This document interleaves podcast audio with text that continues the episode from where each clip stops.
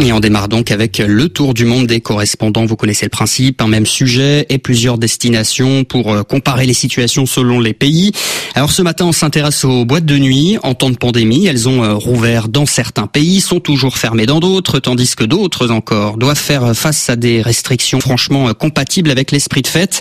Alors premier arrêt ce matin, le Sénégal, où le variant Delta se propage. Depuis plusieurs semaines, le pays enregistre entre 500 et 1000 nouveaux cas de contamination quotidiens, avec notamment une augmentation du nombre de cas graves et de décès. Face à cela, les autorités ont à nouveau imposé le port du masque obligatoire, mais les discothèques ont repris du service et de nombreux jeunes en profitent, non sans crainte de leur part. À Dakar, Théa Olivier. Les boîtes de nuit sont remplies à Dakar où ne sont même pas mises en place de restrictions particulières. Un lieu où l'on oublie complètement qu'existe le coronavirus. Parfois, du gel hydroalcoolique est distribué et des serveurs portent un masque.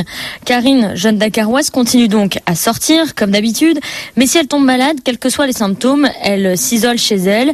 Assou, jeune de 34 ans, lui, il est vacciné, il a déjà eu le Covid-19. Des raisons pour continuer à faire la fête, mais il préfère tout de même fréquenter des endroits ouverts plutôt que fermés afin de réduire les risques de contamination. Théa, Olivier, à Dakar. Pendant ce temps, en Corée du Sud, la quatrième vague est là. Un pic de près de 1900 cas a été atteint la semaine dernière. Alors là-bas, la réouverture des établissements de nuit, eh bien, ce n'est pas encore à l'ordre du jour. Hein. La capitale Séoul impose même un couvre-feu à 22 heures aux restaurants et cafés et elle interdit aussi les réunions à plus de deux personnes à 18 heures. Louis Paligiano est notre correspondant sur place. Et Louis, après plus d'une année de restrictions, les fêtards et propriétaires de clubs sont-ils toujours aussi obéissants? Il semble surtout résigné depuis qu'Itaewon, un quartier de Séoul célèbre pour sa vie nocturne, s'est révélé être un important foyer d'infection l'année dernière. Les noctambules se font discrets, les ponts de club serrent les dents et tentent de survivre grâce aux aides du gouvernement. Et ces dernières semaines, ils sont de plus en plus nombreux à transgresser les règles. La police est intervenue dans des fêtes au bord de piscines d'hôtels ou des soirées clandestines au sein d'établissements en apparence fermés. Les responsables risquent une amende et un retrait des subventions. Si des participants sont plus tard testés positif au Covid-19, mais certains Sud-Coréens réclament plus de sévérité, affirmant qu'ils continueront d'accepter des clients si leurs bénéfices restent supérieurs aux sanctions financières. Et on quitte la Corée du Sud direction l'Europe. Maintenant, la Grèce. Là-bas aussi, les discothèques en intérieur sont fermées. Ça fait euh, plus d'un an que c'est le cas. Euh, celles et ceux à qui euh, cela manque le plus espéraient avoir trouvé la, panade, la parade avant l'arrivée de la saison estivale, une saison synonyme d'habitude de boîte de nuit en plein air, notamment sur les plages. Sauf qu'avec l'épidémie qui repart dans le pays, eh bien les autorités grecques ont décidé de changer la loi au début du mois de juillet. D'accord pour ces discothèques à l'air libre, mais seulement si les clients restent assis.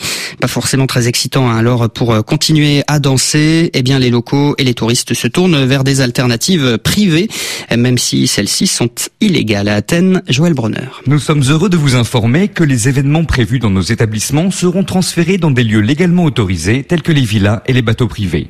Ce message grinçant et ironique a été posté début juillet sous une photo de soirée dansante, privée et bondée, par les professionnels du divertissement de Mykonos, une île grecque, symbole par excellence de la fête et de la danse. Sur l'île, faute d'alternative, ces soirées payantes privées, plus ou moins cachées, deviennent ainsi la norme pour les fêtards, au détriment des institutions dansantes habituelles. Une concurrence comparable à celle d'Airbnb pour les hôtels, qui pourrait à terme ringardiser les boîtes de nuit traditionnelles. Et retour en Asie pour la dernière étape de ce tour du monde des correspondants. Au Japon, les gérants de discothèques, bars et restaurants cabarets ont le choix. Ils peuvent rester ouverts, mais dans ce cas, eh bien, ils doivent respecter de nombreuses mesures de restriction qui n'aident pas franchement à attirer la clientèle. Alors, euh, certains de ces établissements, pas la majorité, c'est vrai, mais une petite partie d'entre eux quand même, se rebellent. Ils continuent par exemple de servir de l'alcool après 19 heures et refusent de fermer leurs portes après 20 heures. Frédéric Charles à Tokyo. À Shibuya, le quartier jeune de Tokyo, chaque nuit des soirées sont organisées dans des parcs. Filles et garçons ignorent les directives des autorités de ne pas boire de l'alcool. Les discothèques de Shibuya préfèrent fermer leurs portes et encaisser les indemnités de l'État. Les jeunes font la fête dans des parcs parce que c'est aéré et, disent-ils, moins risqué d'être contaminé par le virus que dans une boîte de nuit. La capitale japonaise enregistre un record de nouvelles infections. Le gouvernement ne dispose d'aucune une base légale pour imposer un confinement. Il ne peut compter que sur le civisme de la population. Certains bars font de la résistance à Tokyo, restent ouverts, paient des amendes pour éviter la faillite. Et Frédéric Charles à Tokyo, voilà pour ce tour du monde des correspondants consacrés aux discothèques.